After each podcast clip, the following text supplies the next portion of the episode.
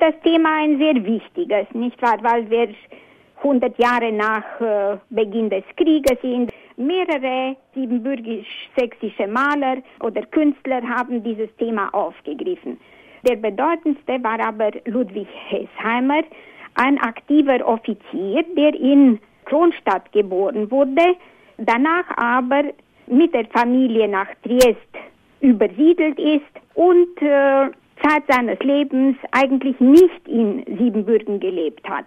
Trotzdem hat er sich immer für einen Siebenbürger Sachsen gehalten und äh, deshalb äh, zählen wir ihn zu den siebenbürgisch-sächsischen Künstlern. Sein letzter Arbeitsplatz vor dem Ausbruch des Krieges war in Sarajevo, wo er schon seit einigen Jahren an einer Militärschule unterrichtete. Gerade zum Zeitpunkt des äh, Attentats auf den äh, Thronfolger Franz Ferdinand war er darauf vorbereitet, diesem eine Kunstmappe mit Landschaften und äh, Personen aus äh, Bosnien zu überreichen. Dazu ist es nicht mehr gekommen und gleich nach Ausbruch des Krieges wird er mobilisiert und wird dem Kriegspressequartier zugeteilt, zu dem auch bildende Künstler gehörten. In der Eigenschaft des Offiziers des Kriegspressequartiers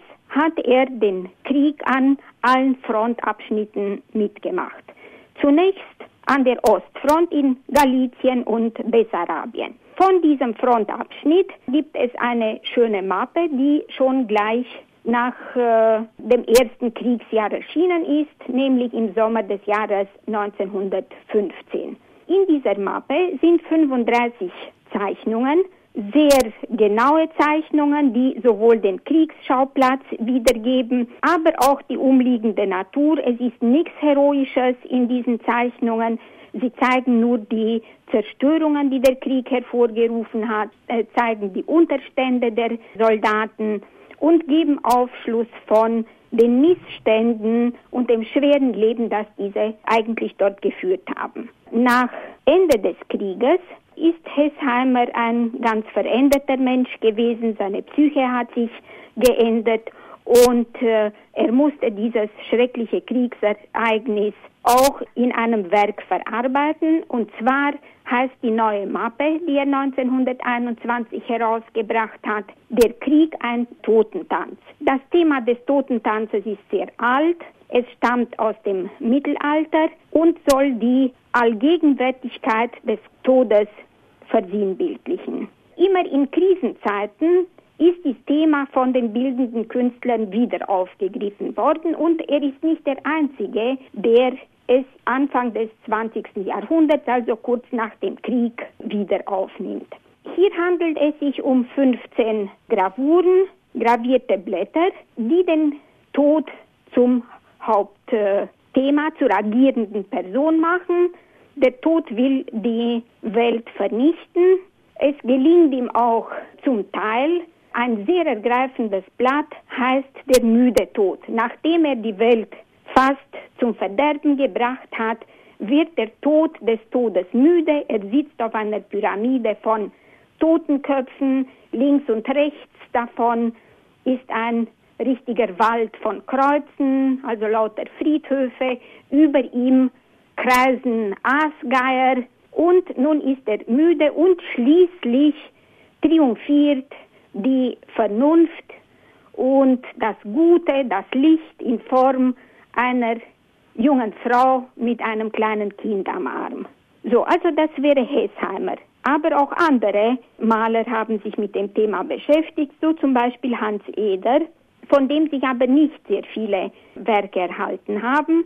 Hans Eder ist ebenfalls ein Kronstädter Maler gewesen. Er gilt als der bedeutendste siebenbürgische Expressionist. Im Bruckental sind einige Bilder mit diesem Thema verwahrt, und zwar Hinrichtung in Turka, ein Bild, das die Hinrichtung eines feindlichen Soldaten zeigt, oder der Rückzug der österreich-ungarischen Truppen ja auch ein Trupp von müden Soldaten, die sich kaum noch fortbewegen können, kaum noch selbst schleppen können. Wir wissen aber, dass er viel mehrere Bilder zu dem Thema gemalt hat, denn im Siebenbürgisch-Deutschen Tageblatt, da kann man nachlesen, dass er 1918 eine Ausstellung in Budapest mit über 30 Bildern, die den Krieg zum Thema hatten, äh, ausgestellt hat. In Bezug zum Krieg stehen dann die Arbeiten der Malerinnen und Grafikerinnen. Diese sehen den Krieg durch die Brille, sagen wir, der, der Zivilbevölkerung, der Leiden, die der äh, Zivilbevölkerung zugefügt werden. Waisenkinder, verwitwete Frauen, verlassene Mädchen. Also viel, viel Leid hat der Krieg über sie gebracht. Es ist ein sehr spannendes Thema, wie ich Ihnen sagte. Es ist nicht sehr viel Material vorhanden und man kann da äh, immer noch nachforschen und noch mehreres, wahrscheinlich noch mehreres finden. Sie haben Bruckenthal Museum erwähnt, dass man dort die Bilder von Eder sehen kann. Wo kann man noch andere Bilder sehen oder wo äh, gibt es sichtbare Spuren dieser Werke? Bilder von Eder kann man auch in Kronstadt sehen, aber nicht zum Thema Krieg.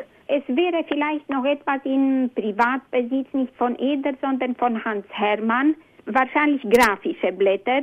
Ja, das muss auch noch nachgeforscht werden. Ansonsten ist ziemlich wenig vorhanden. Äh, einige Abbildungen in den Zeitschriften der Zeit, zum Beispiel im Ostland, im Ziel, in der Zeitschrift Das neue Ziel, ja, die sind alle nur ganz äh, kurzfristig erschienen.